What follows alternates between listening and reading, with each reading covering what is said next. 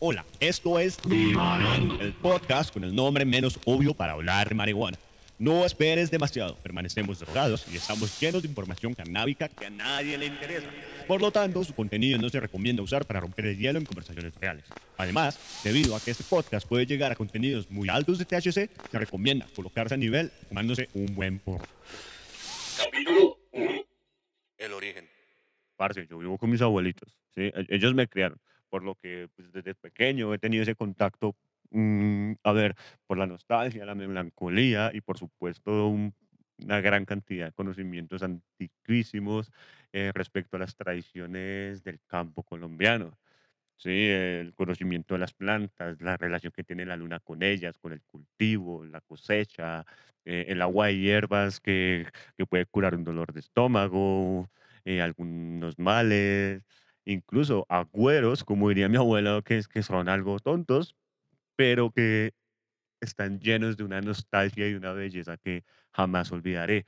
Todo esto está muy dentro de mí. Desde niño yo acompaño a mi abuela o la escucho hablar de cómo eh, si estamos en menguante o en creciente, eh, esto afecta eh, distintos procesos de la planta, también cómo el clima puede ser aprovechado, cómo regar las plantas. Si se regan el mediodía no es tan buena idea, es mejor regarlas por las muy tarde o por las mañanas Conocimientos que poco a poco fui escuchando y mediante la práctica y la observación fui aprendiendo y me fue llevando, por supuesto, a ser cada vez más abierto a esto, cosa que en la cuarentena mm, cambió. Capítulo 2. Amigos, vareta y curiosidad canábica.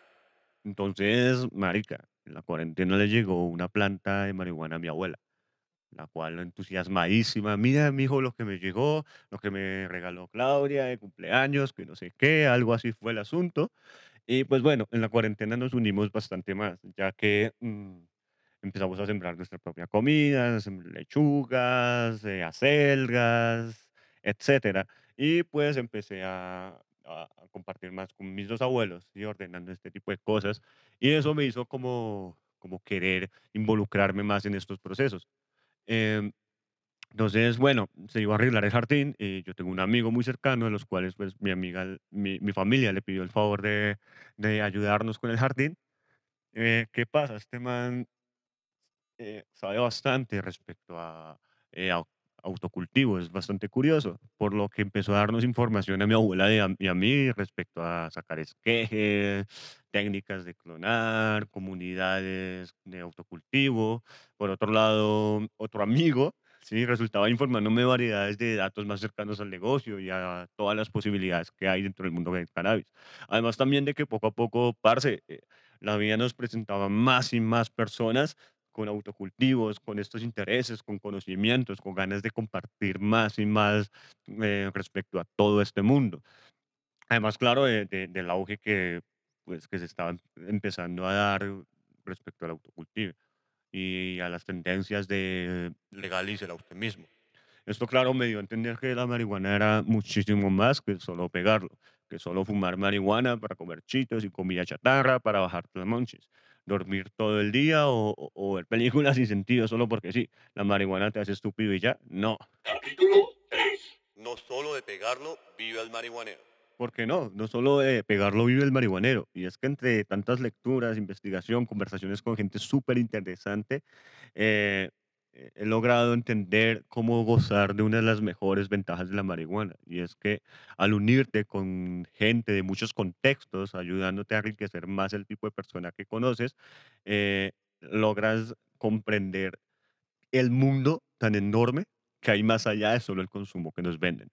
Y es que la marihuana, Une a las personas. lo digo siempre, esto además lo noté en mi núcleo cercano debido a que cada empecé el consumo y empecé a abrirme al respecto y mi círculo social se expandió y se llenó de gente maravillosa e interesante.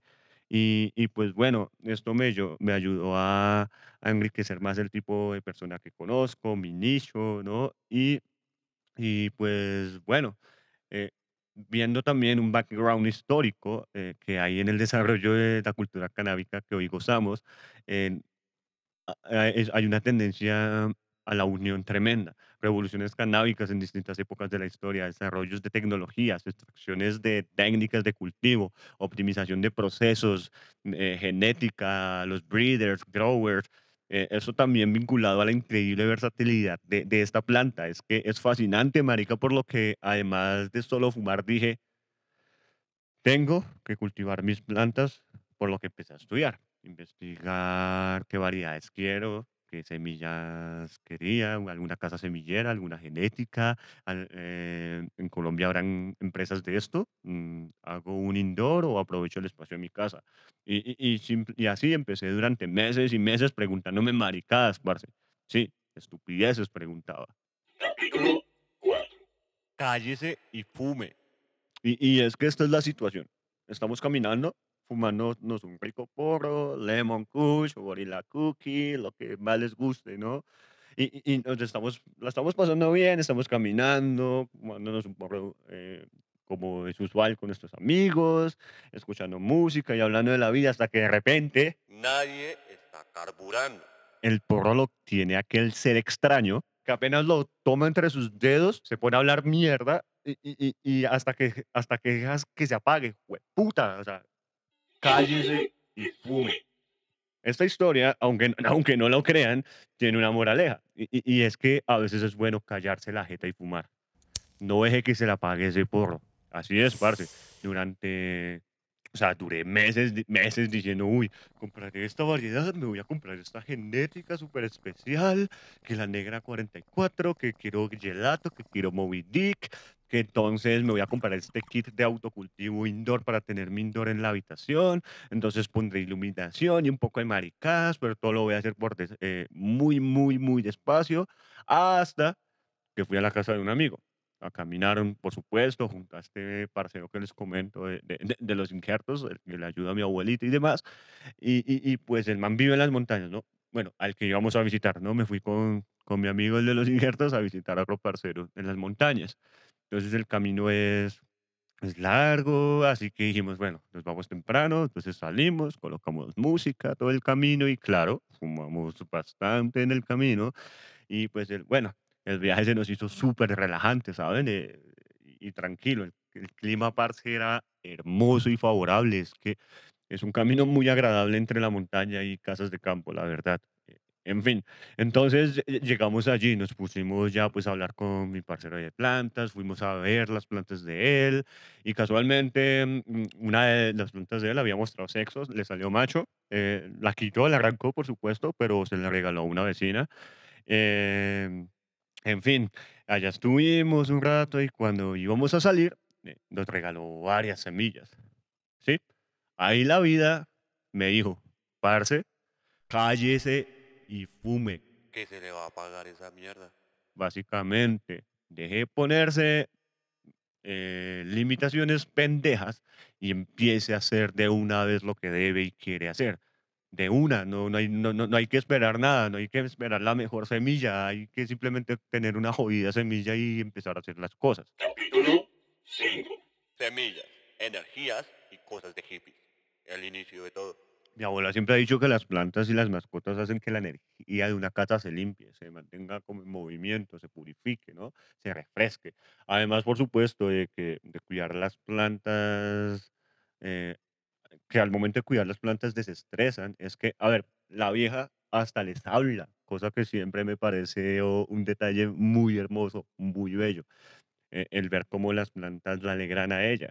O tam- también el caso de cómo mis amigos dicen que la energía con las que se comparte la mota influye mucho en el viaje y hasta en el pisquero, hasta el cómo huele la hierba en, en ti.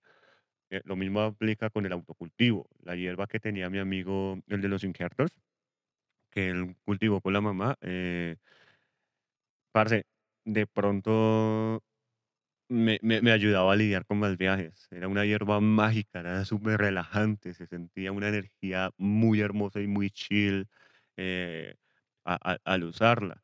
Y, mm, por otro lado, también en muchas ocasiones utilizaba esta hierba para, para relajarme de mis eh, ataques de ansiedad y de pánico.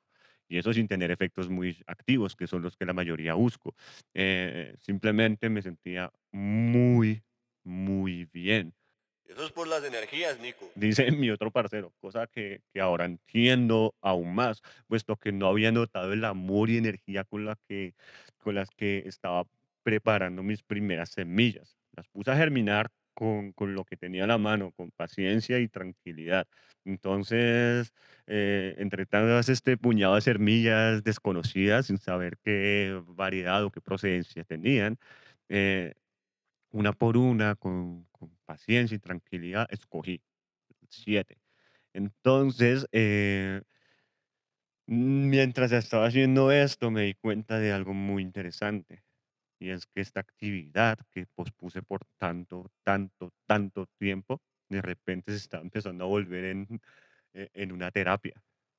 Sí, así es.